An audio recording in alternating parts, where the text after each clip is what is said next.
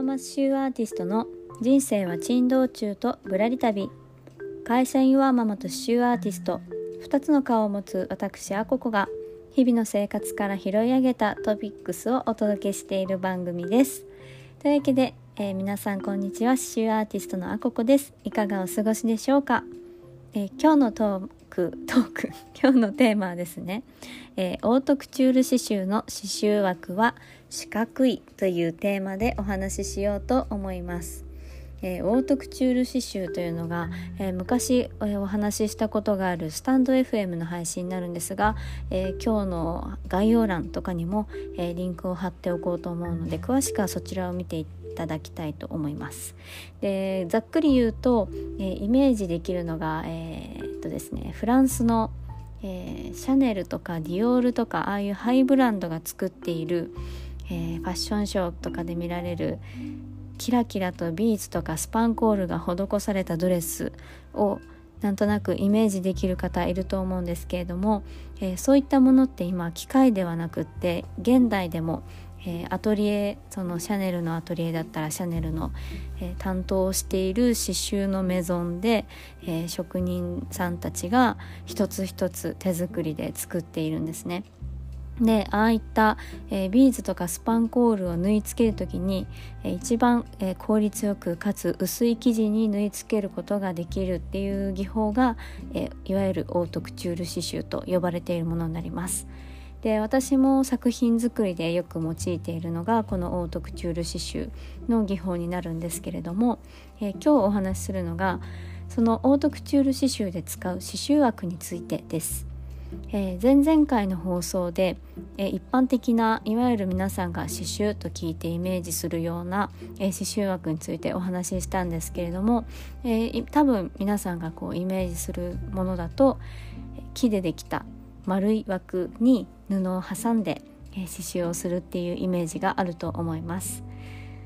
でオートクチュール刺繍の刺繍枠っていうのがそのタイトルにある通りで四角いんですね。でこの四角い刺繍枠には名前がついていてメティエという名前がついています。もちろんオートクチュール刺繍と一言で言っても作品の規模大きさにもいろいろあるので、えー、ちっちゃい作品とかそれこそブローチとか、えー、コサージュとか作るようなちっちゃな作品を作る場合には、えー、一般的な皆さんがイメージ湧くような丸い刺繍枠っていうのも使うんですけれどもまあ、さっき言ったようなそのシャネルのオートクチュールのドレスとか大きな作品を作る時とかは特に、えー、そのメティエっていうものを使います。えー、形状としてはまあその四角くってであの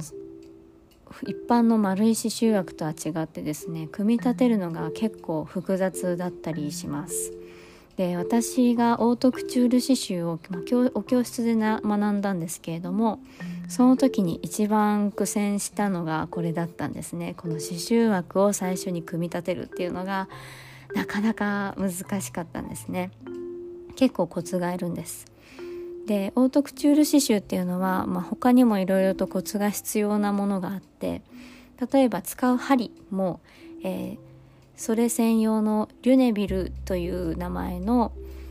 何でしょうね。あリュネビルじゃない。クロシェでした。すいません。クロシェっていう名前のかぎ針状の針を使ったりするんですけれども、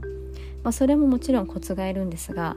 えー、刺繍枠に関しては何が難しいかって、えー、コツがいるし複雑なんだなんですけれどもさらに、えー、やる頻度が少ないんですね。いわゆるその作品を作る最初に組み立てるものなので、まあ、その作品を作り始めるとまあ大体短くても1ヶ月とかかかったりすると もうその頃には忘れてるんですよね。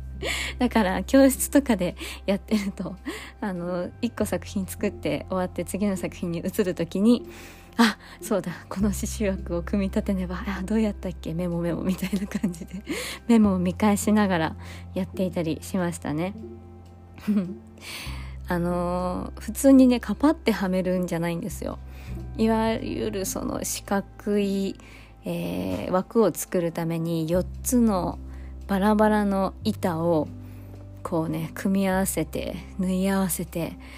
ぴっちりこうしっかり布を貼るっていう作業なんですけど結構力がいる場面場面があったりとか縫い付けるのをしっかりやらなきゃいけなかったりとかま、えー、っすぐそのセットしなきゃいけないのでその生地の縫い目をこうよく見たりしたりしなきゃいけなかったりするんですよね。うん、でもなんかあれを組み立てるとああオトクチュール刺繍だなという感じはしてちょっとテンションは上がるんですがなかなかねハードルが高いと感じるのがこの刺繍枠を貼る工程ですね。はい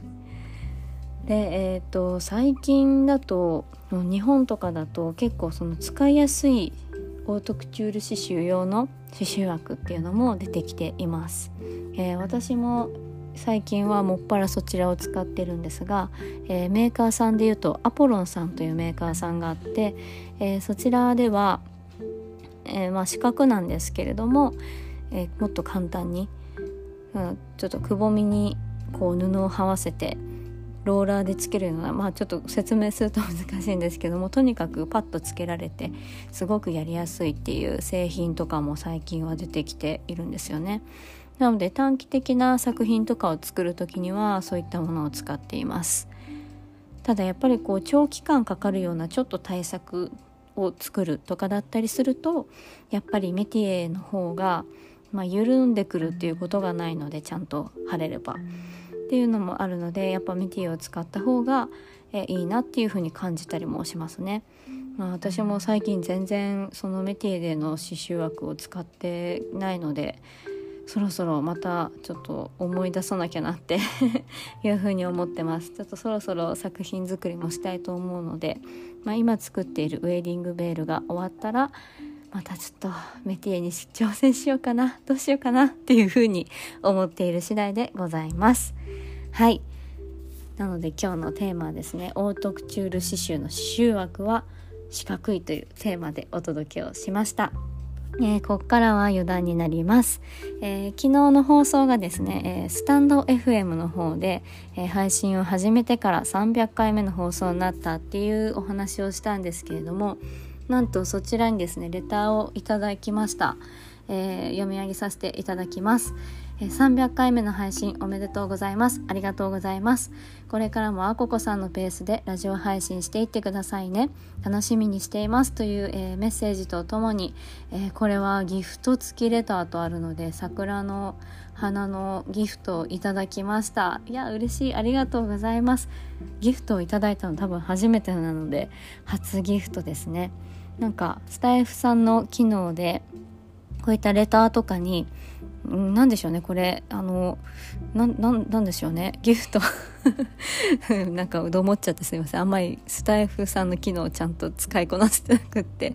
あれなんですけどギフト付きのレターっていうのが送れるんですよね。多分ポイントみたいなのを送れるみたいな感じだと思うんですけれども。なんか嬉しいですね。初めていただきました。いやほんと300回ってなるとまあ1年が365日とするとまあ1年の大半の回数をやってきたんだなと思いつつ今もこんなねたどたどしい 時もあるんですがいや楽しく続けていられるのは聞いていただいている方がいるなというのをあの数字とかで今は感じているんですけれども。あとねこうたまにレターとかコメントとか、えー、ご連絡いただく方とかもいらっしゃるのでそういった声をいただくたびにあ聞いていただいているんだなということを感じながら、えー、ここまでなんとかやってきてますね。なので次は、えー、ポッドキャストは今年から始めたのでポッドキャスト Spotify の方でも300回を目指して その頃にはスタイフは何回ですかね？600回ぐらいですかね？